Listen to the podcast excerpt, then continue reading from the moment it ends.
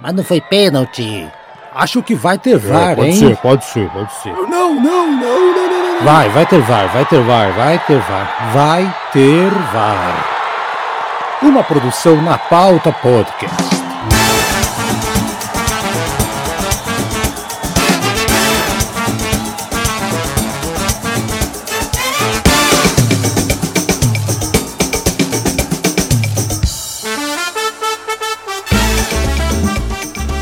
Sejam bem-vindos ao episódio número 76 do nosso podcast Vai Ter VAR, gravado na segunda-feira, 28 de novembro.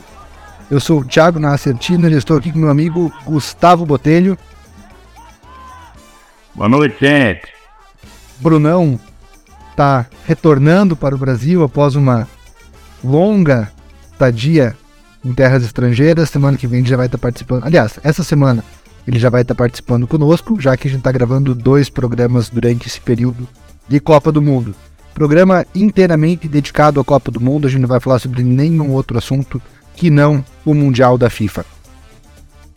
Lembrando que esse episódio, assim como demais, está disponível nas principais plataformas agregadoras de podcast. Gustavão, vamos fazer o apanhado dessa segunda rodada da fase de grupos? Opa, vamos lá. Beleza, o grupo A, a gente teve ainda na sexta-feira, Qatar 1, Senegal 3, Holanda 1, Equador 1. É um jogo que é, o Qatar a gente considera, né? O Qatar é café com leite, a gente já fala de brincar com ele. Mas assim, é um jogo que Senegal, é, que Equador merecia uma sortezinha melhor contra a Holanda americana. Parece que tá com a engrenagem meio enroscando. Talvez se não tivesse dado uma sorte tão grande no sorteio da Copa, seria difícil até a gente projetar a Holanda mais para frente. E agora Equador e Senegal se matam pela última vaga, enquanto a Holanda vai fazer um prêmio de luxo na última rodada contra Qatar e, e avançar provavelmente pelo lugar. Eu particularmente tendo a apostar em Senegal ainda, apesar toda toda a bola que o Equador mostrou nesse campeonato acima do que vinha mostrando no próprio na própria eliminatória nos torneios sul-americanos, né? O Equador muito mais incisivo, futebol muito melhor. Eu ainda acho o Senegal um time melhor. O Equador joga pelo empate, que é uma vantagem, né? Se empatar fácil. Mas quem sair daí, do outro lado, não, em primeiro lugar, provavelmente, como a gente já vai ver, pega uma Inglaterra. Então a Copa provavelmente já cabe ali para qualquer um dos dois. Eu fecho com você na análise do sorteio, né? Eu acho que a Holanda foi bastante favorecida pelo sorteio. A Holanda realmente não mostrou brilho nessa Copa do Mundo ainda. Uma vitória por 2 a 0 sobre o Senegal na primeira rodada que o placar não traduz o que aconteceu durante o jogo. A Holanda não jogou tão mais do que o Senegal para vencer por 2 a 0. E nessa segunda rodada empatou em 1 a 1 com o Equador também num jogo bastante morno, morno para frio até. Então, Holanda, eu concordo, se tivesse caído numa outra, num outro grupo, na fase de grupos, talvez tivesse vida mais difícil, mas acabou dando sorte de entrar no grupo mais fácil da Copa, cujo cabeça de chave era o Catar, país sede. Também seria um país que não estaria no Mundial, muito provavelmente não o sediasse. Agora na é, terceira. O Catar já é eliminado, né? Já Catar, eliminado. como tudo projetado, já é eliminado. Nós projetamos o Qatar, inclusive, como lanterna do Mundial. E o Qatar tem tudo para ser o lanterna, né? Se a Copa acabasse hoje, acredito que seria uma lanterna assim. É, né, para quem tem duas derrotas como o Canadá, né? Ficaria ali entre os dois nesse primeiro momento. Aí. Terceira rodada, Holanda e Qatar, Equador e Senegal. Que, mais do que fazer o palpitaço, Gustavão, acho que a gente podia tentar projetar como que esse grupo vai se encerrar, né? Eu acho que ficar fazendo palpitaço de jogo feito do Equador e Senegal talvez não valha muito a pena, mas projetar como que termina É, eu o acho grupo. que, é, acho que dá Senegal mesmo, tá? E eu, pra ser sincero, acho que o Senegal vai acabar vencendo. Até pelo estilo de jogo, acho que é um estilo de jogo que, por Equador, causa mais dor do que, por exemplo, a Holanda, que tentou propor, né? E ainda tem o problema do Valência, né? O jogador seis jogos de Copa, é, cinco jogos de Copa, seis gols, né? É um cara que aproveitamento absurdo, mais uma vez é machucado. E, e no Equador não tem peça para repor. Não, sem peça para repor. Eu tô com você. Acho que a Holanda passa em primeiro do grupo, o Senegal passa em segundo, o Equador fica em terceiro e o Catar fica na lanterna do grupo. A gente teria como classificados, pela nossa previsão aqui, claro, Holanda e Equador. E esses dois times, Holanda e Equador, enfrentariam os dois times que se classificassem no grupo B. O grupo B que a gente vai falar agora, um grupo, um grupo que tem Inglaterra, Irã, Estados Unidos e País de Gales. Na segunda rodada a gente teve o País de Gales perdendo por 2 a 0 para o Irã. Inglaterra empatando em 0 a 0 com os Estados Unidos num jogo que frustrou bastante expectativa de muita gente. Inglaterra veio de uma vitória por 6 a 2 no Irã. A gente aqui no programa mesmo falou que essa vitória era uma vitória ilusória, de certa forma. O Irã é uma seleção que não costuma tomar seis gols. É, a Inglaterra também não tem toda essa pressão ofensiva para fazer seis gols. E acabou que na segunda rodada empatou em 0 a 0 com os Estados Unidos, num jogo muito, muito, muito ruim. É, o jogo mais chato, o 0x0 mais chato da Copa que mais teve 0x0 né, na primeira rodada da história.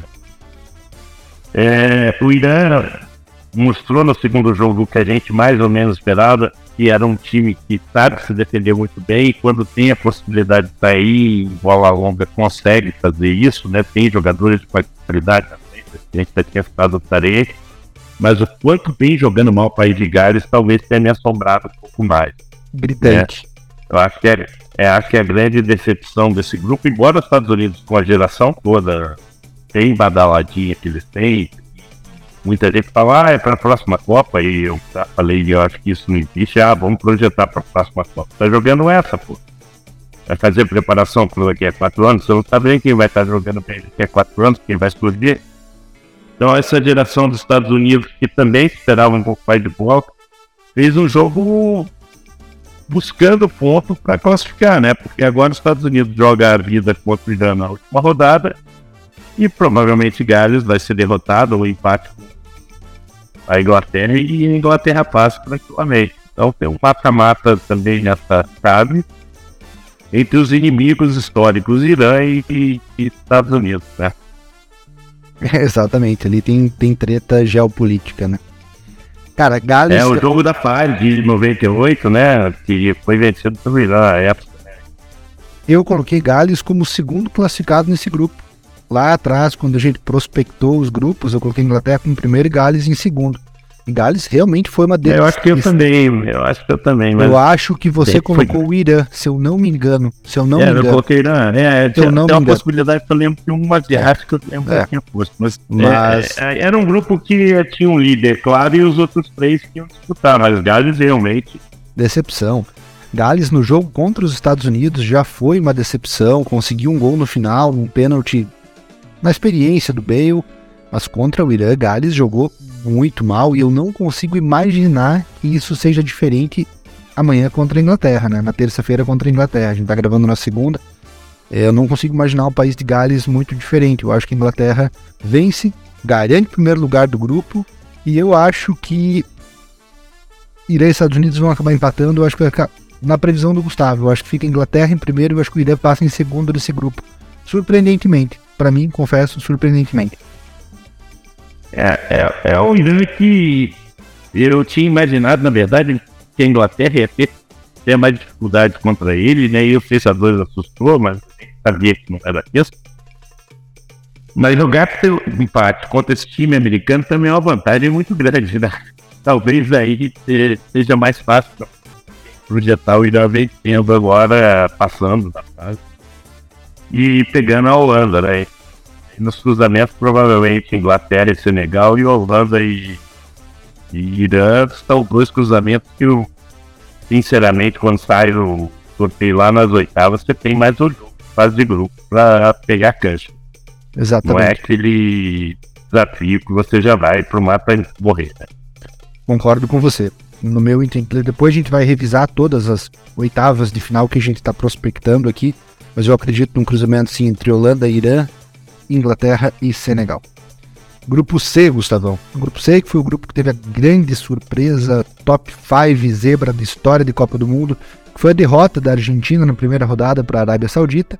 A Argentina na rodada, na segunda rodada da, da, do grupo C, acabou retomando, se não o seu favoritismo, a normalidade. Mas, exato, se a não o seu favoritismo, mas a normalidade.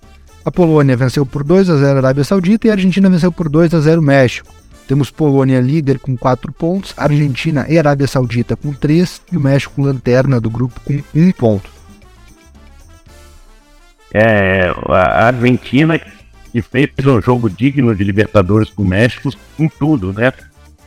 É, esse jogo curioso que teve 88 mil, que é o maior público desde a final do Brasil e Itália em 94, que eram 94 mil espectadores, esse é o recorde atual, né? Atual não, maior nesses últimos tempos, mas o estádio cabe só 80, né? Então aí entra aquela curiosidade do público móvel a mais. O estádio tem 110% de ocupação, como tem tido quase todos com a entrada do torcedor do meio. É uma Argentina que o Scaloni passou recibo da derrota, né, para a Arábia Saudita. Ele trocou meio time e mesmo assim não jogou bem. O México foi preocupado em não jogar para garantir um ponto. Talvez tivesse um plano B que não funcionou, que era buscar o contra-ataque. Então o México muito limitado nessa saída, sem ideia nenhuma. Né? E acabou pagando porque você vai deixando a gente Argentina jogar em cima de você, uma hora o Messi vai receber uma bola dentro e vai fazer o gol, que foi o que aconteceu.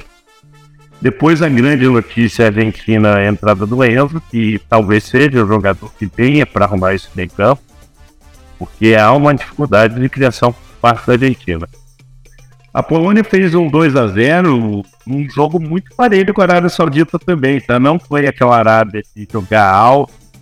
A Polônia dominou, mereceu a vitória, mas podemos esquecer que teve um pênalti que o Chesney pegou, né? Duas vezes e ele fez algumas boas defesas. Então fica difícil da gente projetar, de repente, a Arábia Saudita ganhando do México, tirando aí provavelmente a Polônia, mas é, excepcionalmente a Argentina, né? E uma vitória da, da Arábia Saudita leva ela a seis pontos. Dependendo do placar do outro jogo, um dos dois acaba caindo para fora do credencial. É, possibilidade existe. Eu acho que a Arábia Saudita não tem perna para ganhar do México. Apesar de que o futebol que o México apresentou até agora foi um futebol bastante limitado, né? Diferente Eu cheguei à conclusão que o time do Jorginho, que jogou contra o Ituano, tem até bola para ganhar do México, tá? Cara, ele vai com que ganha de Ituano de 1x0, tem bola para ganhar desse México. Se a gente for, se a gente for, se a gente for parar para pensar, talvez seja mais decepção até do que o país de Gales. Mas Gales é um time que tá ah, desde, sim, desde sim. 58 sem jogar a, bola, a Copa. Então, assim, um time que pouco se espera, né? México não, poxa. O México é um time que sempre passa para fase, pra fase eliminatória. Lógico, é, é a segunda, é a segunda maior. É a segunda maior sequência, né? Se você excetuar ali, a, é desde 94, mas se você excetuar 82 e 90, que eles não vão, 90 por uma questão de falimento, né? Uma questão política, é, eles desde 94 passam para as oitavas. Tem o Brasil, que é desde 70 que passa a primeira fase, a, o México desde 94 e a Argentina desde 2006. São as três maiores correntes passagem para a segunda fase. E o México está para atender a dela. Eu, sinceramente, não vejo o México não ganhando a Arábia Saudita. Muito difícil. Eu, eu, Muito acho, difícil eu acho que talvez vença a Arábia Saudita, mas lógico, a gente coloca como decepção Gales, talvez pelo grupo que pegou, mas país sem tradição no futebol. México, país com tradição no futebol. Lógico, pegou Polônia, pegou Argentina, duas equipes difíceis, mas mesmo assim, né, não, não era para ter feito campanha tão ruim quanto está fazendo. Eu, particularmente, acho que o México. Ah, eu acho que a gente projetou, inclusive, que o México era provável segundo lugar no grupo. Col né? Colocamos, aham, ficou a Argentina. Ficou Argentina até primeiro, pensando, brigando com a Polônia. O Argentina em primeiro, México em segundo na nossa projeção. Mas Polônia e Argentina têm tudo para ser um dos melhores jogos dessa terceira rodada da fase de grupos, na minha opinião. Os dois times vão ter que entrar para vencer, né? Eles não podem se dar o luxo de ficar na mão do placar que vai acontecer no, no Lusail, é, Arábia Saudita é, Até porque, até porque, independente do que aconteça entre México e Arábia Saudita, se a Argentina não vencer, ela fica muito dependente de uma vitória do México ou um empate, dependendo da derrota dela, né? Do empate dela. Porque tem questão do saldo de gols. O saldo de gols vai, vai acabar contando nisso. Eu ainda acho que passam Argentina e Polônia, sabe, Gustavão? Eu acho que a Argentina ganha do da Polônia. Da Polônia, acho, aí vai seis. Eu acho que o México ganha da Arábia Saudita. Só que o México, o México tem um saldo de menos dois e a Polônia tem um saldo de dois positivos. Então eu acho que pelo saldo de é, o México acaba ficando fora. Eu acho que passa a Argentina e Polônia. É, eu, eu vou arriscar. Eu, eu no meu palpite eu vou de Argentina e Arábia Saudita. Beleza. Eu então acho que a Arábia Saudita vai acabar tirando, vai acabar ganhando do México. Então vamos falar do grupo D. Grupo D que quem vai pegar o pessoal do grupo C nas oitavas de final. No grupo D a gente teve Tunísia 0, Austrália 1, num jogo terrível, no sábado às 7 horas da manhã, uma manhã chuvosa. E a uma da tarde. Esse, esse é o futebol para quem realmente ama a Copa do Mundo. Esse é o jogo que é. viu passou atestado de craquento adito da Copa do Mundo. Exatamente. É, tem que gostar demais para ver isso. E tivemos França 2, Dinamarca 1. Acho que a França cada vez mais vem ratificando o papel dela de favorita no Mundial. França perdeu muita gente boa, conseguiu recuperar também com muita gente boa e vem fazendo boas apresentações. Ganhou de 4 a 1 da Austrália, ganhou de 2 a 1 da difícil de seleção da Dinamarca. E uma Dinamarca que diferente da primeira rodada veio para jogo. Né? É tudo bem, ainda põe aquele primeiro jogo da Dinamarca nesse problema dos jogos da estética, que acabou agora graças ao Senhor do sono, né? Acabou graças a Deus. Final às sete da manhã. E lá é a uma da tarde, né? E mesmo nos estádios climatizados, no campo, o pessoal estava meio sentindo. Eu tinha, eu, a gente até conversou isso hoje, hoje, acabamos de Brasil junto, então, no pré-resenha, eu tinha dito para ele que eu achei que o segundo tempo da Dinamarca e França foi até melhor do que o Alemanha e Holanda. A França deu a impressão que a Massai, quando ia piorando no jogo, fez o gol, aí a Dinamarca empata, parece que vai virar o pega. Foi um jogaço de dessas duas seleções. Então ali já começou a dar um sinal que a Copa estava começando, né? É, é, foi um dia legal, porque foi o dia do Leva, do Mbappé e do Messi, né?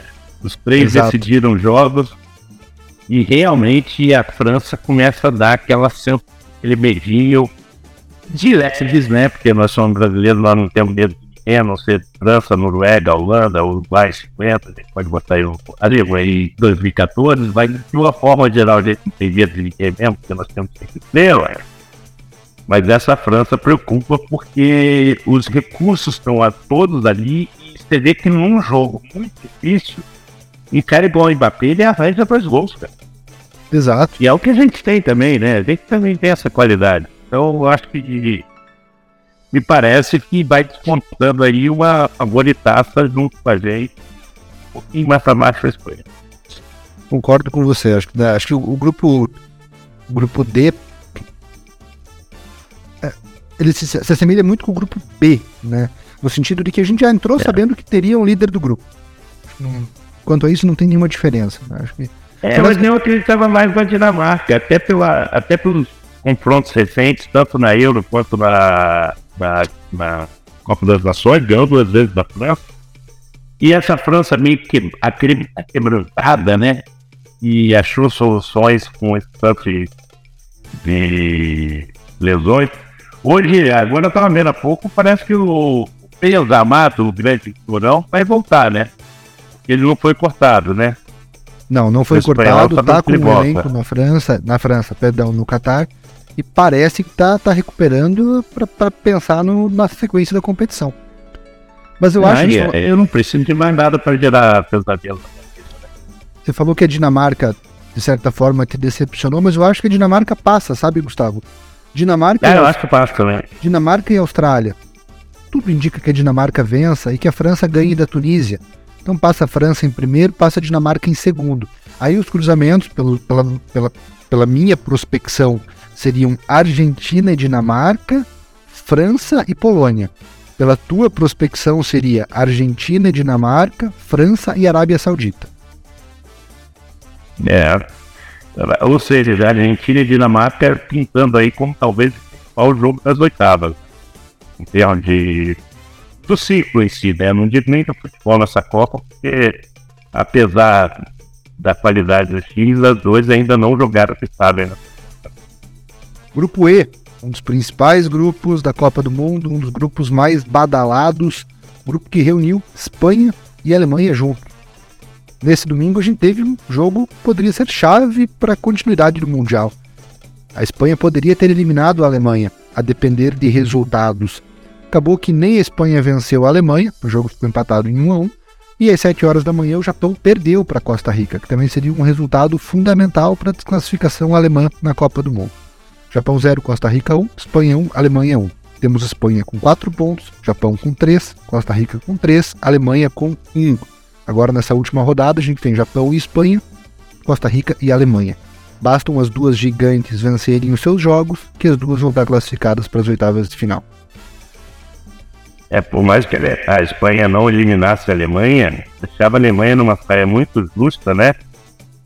Com a vitória, porque aí, aí ia botar totalmente a classificação alemã na dependência de uma vitória da Espanha contra o Japão. Mas, pô, o Japão também não ajuda a gente a ajudar ele, né? gente elogiou tanto o jogo que fez contra a Alemanha e, e, a Alemanha não jogou mal contra o Japão. Eu posto isso mais uma vez. Eu acho que a Alemanha não jogou mal contra o Japão. Mas o Japão vai lá, o técnico troca cinco jogadores, tira um Iapoto, tira um monte de gente, fica só com o Ito na frente. E tem uma dificuldade tremenda de fazer gol na, na, Costa Rica, que é um time que mostrou que não defende tão bem, né? Contra a Espanha. E aí já deixou um peso menor para o jogo da tarde. E se o Japão tivesse vencido e a, e a Espanha vencesse, a Alemanha voltava para a segunda Copa seguida na fase de grupo.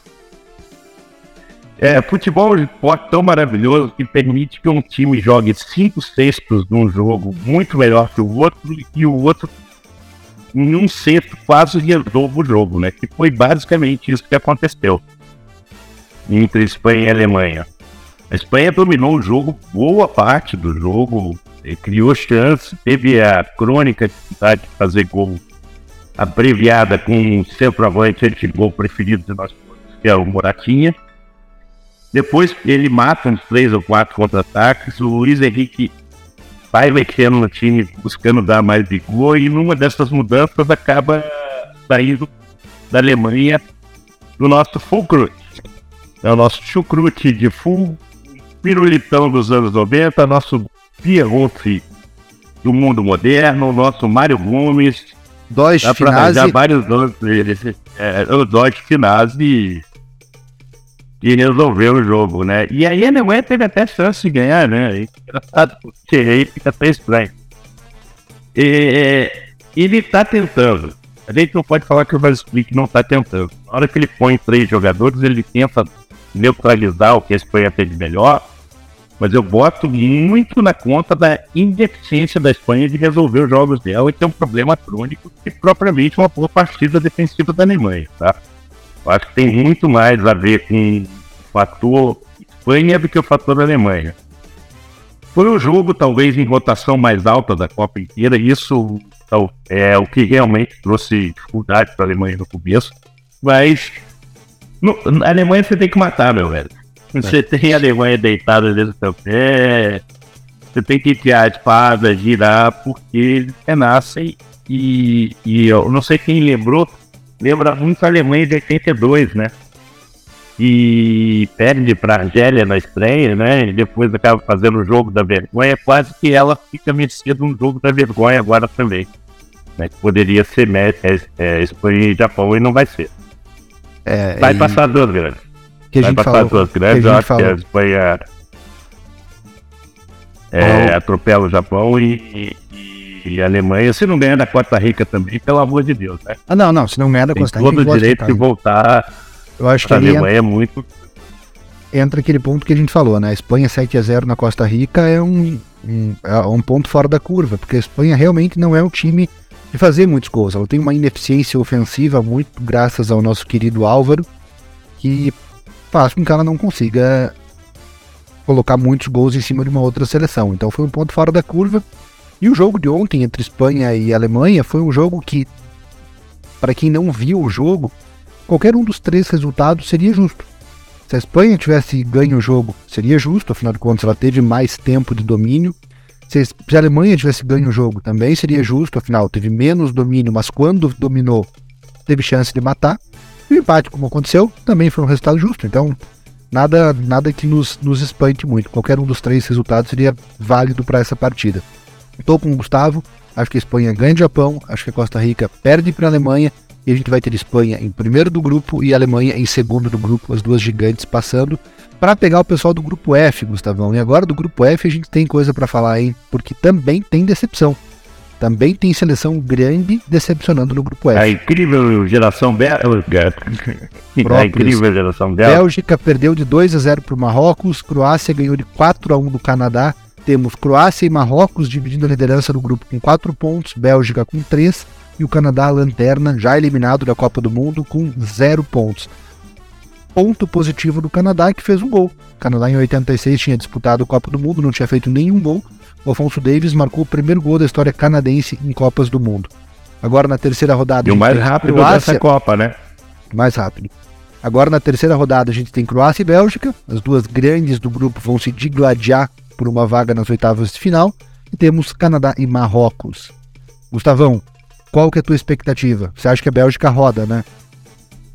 Roda. Acho que roda. No Canadá e Croácia foi interessante porque o Canadá faz o gol e começa bem o jogo. De repente, sem sentir, você nota que a Croácia começa a dominar a partida e você tem certeza que ela vai fazer gol. E aí faz um, dois e, e vai levando o jogo até abrir a vantagem que um pouquinho mentirosa no final, 4 não, mas foi pro jogo. E Marrocos conseguiu fazer o de veio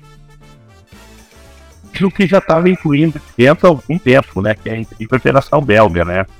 Troca de papas entre o. Foi o Vertonghen, o, o Vertonghen, né? Que Vertonghen.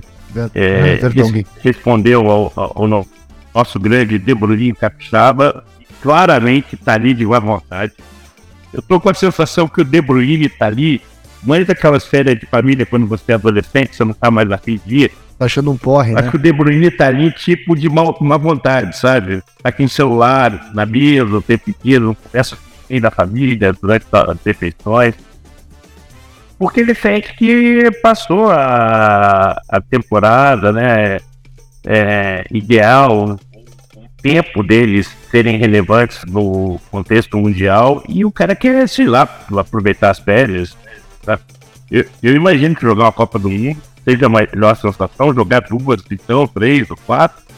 Mas pro cara que compete no nível que ele compete no clube, de repente chegar na seleção e ver que não tem uma renovação, você não tem uma possibilidade de competir, talvez seja melhor abreviar aí a campanha e ir embora, né? Mas a Bélgica tem jogador para aprontar para frente em cima da Croácia. A questão é se ele vai ter vontade para aprontar para cima da Croácia, né? E o Marrocos só precisa ganhar do Canadá, né? Vamos ser sinceros, chegou a hora do Marrocos fazer a sua parte também. Né? O Canadá é um time muito voluntarioso, mas é, é, o último gol que o, o zagueiro tropeça na bola a lá Márcio Teodoro, entra, é, é, é de um time que tecnicamente tem suas falhas obviamente acredita muito no Afonso Davis, que joga de meia, embora seja ala. Mas não vai dar, né? Então eu acho que vai acabar passando realmente a, a nossa Croácia. Você sabe por que, que a Croácia tem um, a camisa quadriculada? Há pouco tempo, não sabia não.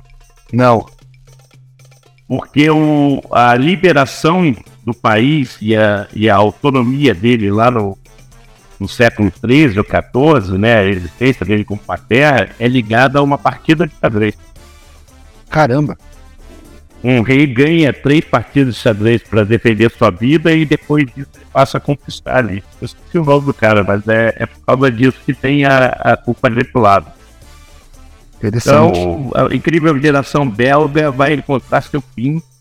E a renovação parece ser muito dura, né? É. Tem Tillemans, que é um grande jogador, mas vai passar é, mas, mas acho que já, já se esperaria que fosse uma, uma renovação dura, né? É o maior time da Bélgica, com certeza, né? A Bélgica sempre teve alguns bons jogadores, Enzo Tifo, Michel Predom, Mas o próprio fato, eu e, acho chegaram à semifinal de Copa também. Exato, exato. Mas juntar tantos bons nomes quanto juntou no mesmo time, eu acho que esse vai ser difícil acontecer de volta tão logo com a Bélgica. Concordo com você, Gustavo. Eu acho que o Marrocos vence o Canadá. E Croácia e Bélgica, eu não sei se a Croácia ganha ou se dá empate, enfim. Fato é, o Marrocos vencendo acabou para a Bélgica. Não tem, não tem o que a Bélgica possa fazer, né? Não, pode, se ela vencer a Croácia, ela passa. Ela tem se ela ganhar, ela tem ganhar da Croácia. E ela eliminaria a ah. Croácia ah. e ficaria ela. Eu não, que... não, não consigo imaginar e, a é Bélgica com essa falta de, de vontade que tá para não consigo imaginar a Bélgica com essa falta de vontade que tá, com essa ruptura no vestiário. Não consigo imaginar a Bélgica com perna para ganhar da Croácia. E a gente fala de envelhecimento, mas assim, o De Bruyne tem a idade do Kovacic. O Lukaku tem a idade do Perisic. Um outro ele tinha seis anos mais velho que eles. Eu acho que tem muito mais a ver com a postura mesmo e o jeito que encara a, a, o que está fazendo na Copa e a unidade como time, porque a Croácia mostrou uma gama de vencer que a Bélgica nenhum dos dois jogos mostrou até agora. E eu acho difícil que mostre contra o adversário mais forte. Cara, de Bruyne Mas aquele é negócio, tem De Bruyne, o De Bruyne resolve o jogo e três bolas. De Bruyne é um ano mais velho que o Neymar só, cara. É, ué. Não é de... tão velho. Essa é a questão. Ele teria mais uma Copa, inclusive. De Bruyne é, no... De Bruyne, De Bruyne é 9-1, cara. Não é pra. Não é pra ver com esse papo de velhice, não. Então concordo com você, Gustavão. Vai dar Espanha versus Marrocos, Alemanha versus Croácia. Essa é a nossa prospecção para o cruzamento dos grupos E e F.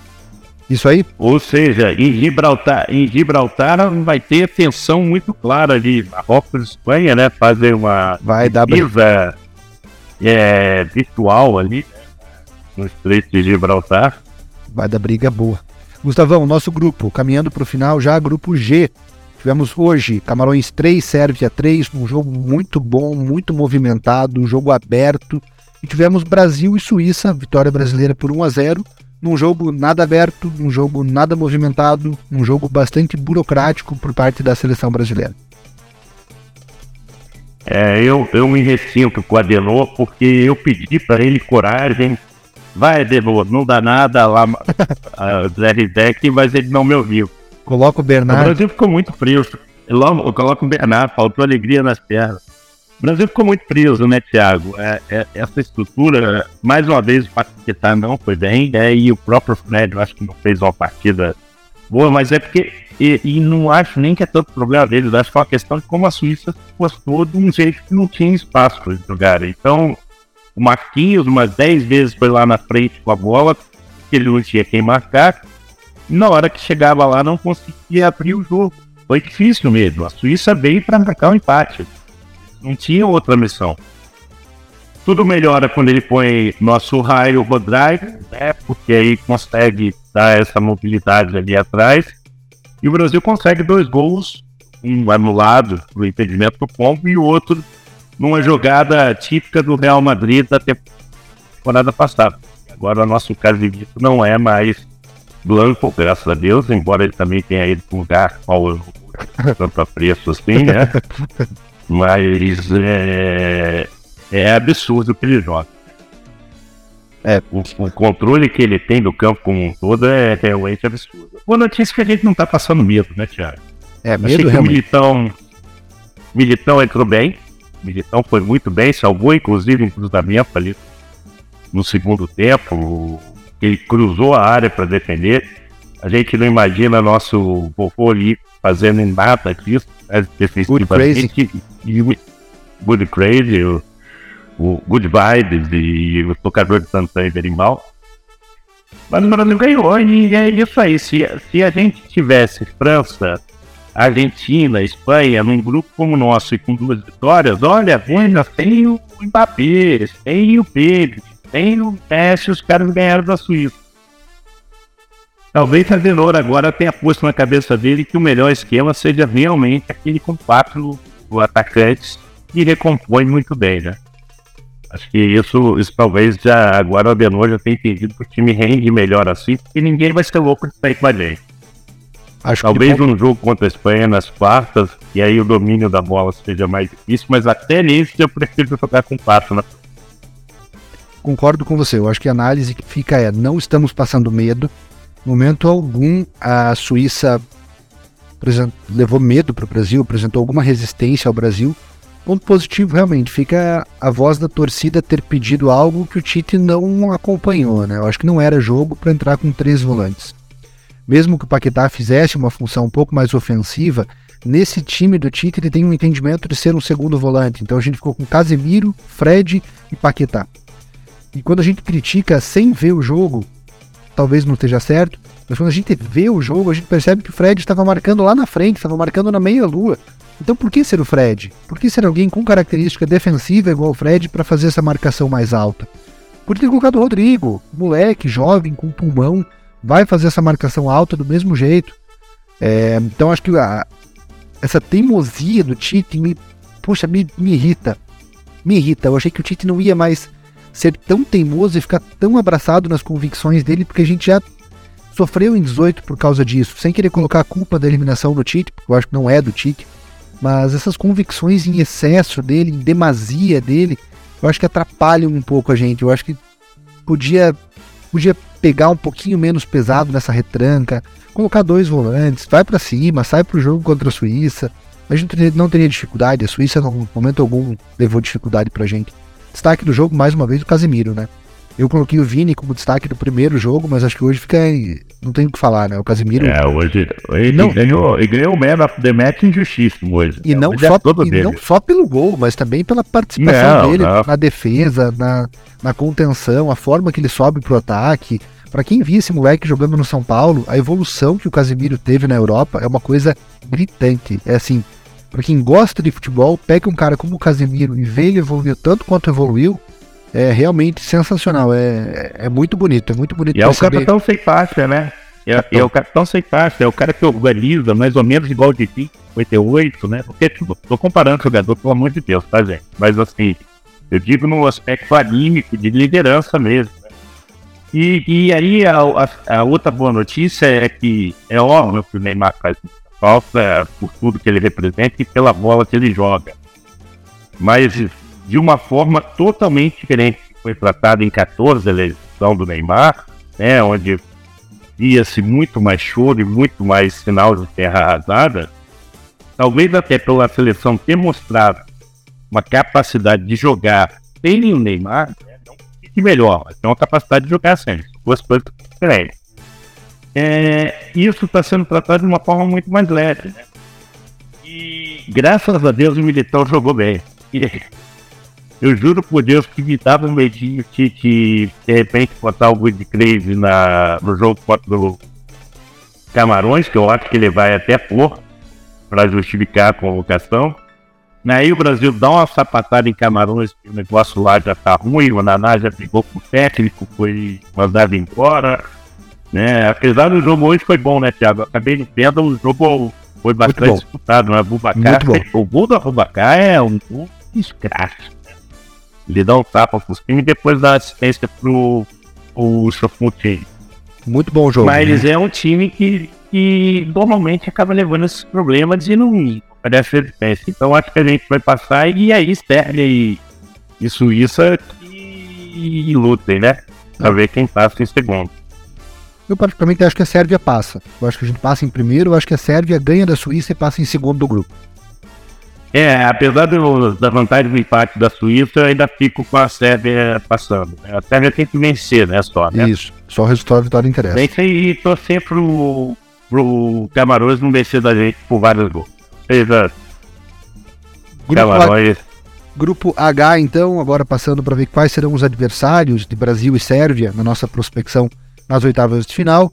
Temos Coreia do Sul 2, Gana 3, um jogo muito movimentado, também um jogo muito ofensivo, muito bom de se assistir. E agora tarde, o grande jogo da segunda-feira, depois do jogo do Brasil, claro, Portugal e Uruguai. 2 a 0 Portugal, vitória portuguesa. Portugal, Brasil e França são as únicas seleções com duas vitórias na fase de grupos, 100% de aproveitamento até agora. É, Portugal e, e Uruguai, primeiro tempo vontade de bater nos dois técnicos, né? muita vontade, que chato, parecia que ninguém queria jogar, e o segundo tempo se transforma numa grande partida de futebol, todo mundo atacando, né? A Rascaeta finalmente entra. O Diego Alonso demorou muito a mexer nisso, demorou a entender o Valverde lá na frente. Mas o que eu falei de Portugal lá atrás continua mantido. Portugal tem dois jogadores no meio campo que são capazes de destruir qualquer time dessa Copa. E dessa vez foi o Bruno Fernandes e acabou destruindo, né? O Bozão tentou roubar um gol, né? O Bozão é, fingiu que o gol de Topete foi dele, mas não foi, né? Passou direto. E depois um pênalti que o pessoal tá achando que não foi. Pra mim, o cara evitou a caneta botou na mão. Pra mim foi pênalti. Diferente do pênalti na primeira rodada, foi pênalti. Pênalti, de acordo, pênalti. E isso complica muito o Uruguai, né? O problema aí vai ser o Uruguai conseguir vencer Gana para poder passar, porque o Uruguai não jogou nada de bola que fique a gente acreditar no Uruguai nessa passagem. Né? Então, projetando aí um Portugal e também tô com você, acho que a Sérvia passa, e um Brasil e Gana, né? Que é bem favorável para gente. Né? Então, nos cruzamentos, eu vou começar a ter medo da Copa lá para as quartas de final, que tudo indica. Seja que venha Gana ou venha Uruguai. Porque aí vem Espanha provavelmente vencedor em cima de Marrocos. Mas é isso a gente se preocupa mais para frente. Esse problema a gente adia. Concordo Nem vai com... estar de volta, Seville vai estar de volta, a gente vai estar tudo inteiro. Concordo com você, cara. Pelo que eu vi do jogo de Gana hoje, pelo que eu vi do Uruguai, nos dois jogos do Uruguai, acho que vai ter dificuldades. Não vejo o Uruguai vencendo Gana e vejo Portugal ganhando com uma certa, não goleada, mas com uma certa facilidade da Coreia do Sul. Muito por esses dois caras que você falou, né? O Bruno Fernandes e o Bernardo Silva jogando bem, fica muito difícil de segurar esses dois. Eu acho que Portugal passa em primeiro do grupo, Gana passa em segundo. Concordo com você. Sérvia e Portugal, Brasil e Gana.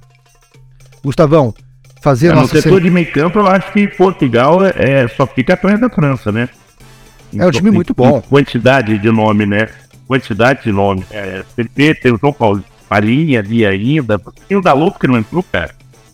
Eu, eu, hoje o Nuno, o Nuno Mendes se machucou, eu achei que ele ia mandar o Cancelo para a esquerda, não, ele foi lá e meteu o, o Rafael Guerreiro do Borussia, eu achei que ele ia botar o Cancelo e meter o Dalot, que tá comendo a bola no West United, então esses caras nem pesaram ainda e e tem capacidade para melhorar esse time de Portugal. Portugal é aquele negócio, né? Enquanto o Fernando Santos não estiver estragando, tá bom. Exatamente. Gratidão demais. Hashtag gratidão. É... Hashtag gratidão até com o Romandão, né? Porque o Rafael Leão tá pedindo, tá pedindo passagem, mas ele não vai sacar o Romandão. Não vai sacar. Essa talvez seja a grande vantagem. Gustavão, seleção da segunda rodada pra gente finalizar o nosso programa? Vamos, vamos lá. Eu vou de Kerne, Novamente, Hakimi, mas menção honrosa Militão. O Azaga, a Zaga tô com uma dificuldade, eu vou de Thiago de novo, mas eu tava até com vontade de botar uma. Mas eu vou de Thiago de novo. Pô, zagueiro, zagueiro esquerda, eu, vou acabar botando no Pamecano de novo, mas não queria não, mas não, tem zagueiro que se destacou tanto assim também. Né? E vou de Alva, que até ele sair era um grande personagem pela armação do lado esquerdo do Barcelona. Casimiro, mais uma vez. Gara, da outra vez eu fui de Pedro. E o Bruno Fernandes. Aí eu vou de. Ziyech, Abubacar e Mbappé. Técnico Didier Deschamps. E vou de Didier Deschamps porque teve a coragem de manter a formação do time contra a seleção mais forte do grupo. Cara, seleção muito parecida com a minha. Chesney no gol, Hakimi, dupla de zaga, eu coloquei Thiago Silva e Marquinhos. Acho que não tem ninguém é, que se destaque, mas o Thiago entraria. Eu pensei num quarto zagueiro, não lembrei nenhum, falei, cara, vamos colocar o Marquinhos então, tá merecendo. Jordi Alba na esquerda, Casemiro, Rabiot e Bruno Fernandes no meio-campo, Ziyech, Mbappé e Kudus no ataque. É, é tá, tá valendo também, né? É que o gol do Abubacar pra mim é tão lindo que eu achei que ele merecia ali. Eu, eu, eu, eu vendo no tempo, eu não consegui quando eu nem acho que ele jogou isso tudo e ele entrou no tempo, né? E, e treina... o Kudus acabou sendo mais decisivo, né? E treinador Didier, Didier Deschamps também é o treinador. É justamente pelo que você falou, pela coragem de pegando uma seleção como a Dinamarca, colocar o time para jogar bola e levar o time para frente. Acho que foi louvável e acabou sendo premiado com a vitória da França. Agora daquela não desanimada, desanimada eu, eu, sinto quando sai da fase de grupos e vai pro mata-mata. Passou metade, né? Passou metade. Passou metade, metade dos jogos. Agora vamos ter dois jogos, jogos ao meio-dia, dois jogos às quatro da tarde, para evitar que um time entre em campo sabendo como que o outro time já, já jogou. Então, o grupo A, por exemplo, amanhã, o grupo A na terça-feira se decide ao meio-dia, o grupo B se decide às quatro da tarde. Na quarta-feira, o grupo C se decide ao meio-dia, o grupo D se decide às quatro da tarde, e assim a gente vai caminhando até o final dessa semana para a gente ter os cruzamentos das oitavas de final. Quando acabar, quando acabar a fase de grupos, a gente volta aqui e faz mais um programa comentando a última rodada e prospectando as oitavas de final. Daí, certo, Gustavo?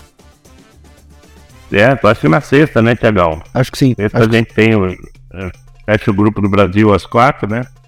Isso eu, aí. eu vou conseguir a proeza de estar viajando na hora do jogo do Brasil, ou seja, vou, vou fazer igual em 2014 que eu viajei no Brasil. Tomara que seja tão ruim quanto eu não tenho que perder nada e não ficar com raiva. Fechou então, meu amigo. Um abraço a todos, obrigado quem esteve com a gente. Um abraço. A gente se fala na sexta-feira. Até mais. Coragem, Adenor. Um abraço, Adenor. Coragem. Não, não se agarrei, por favor.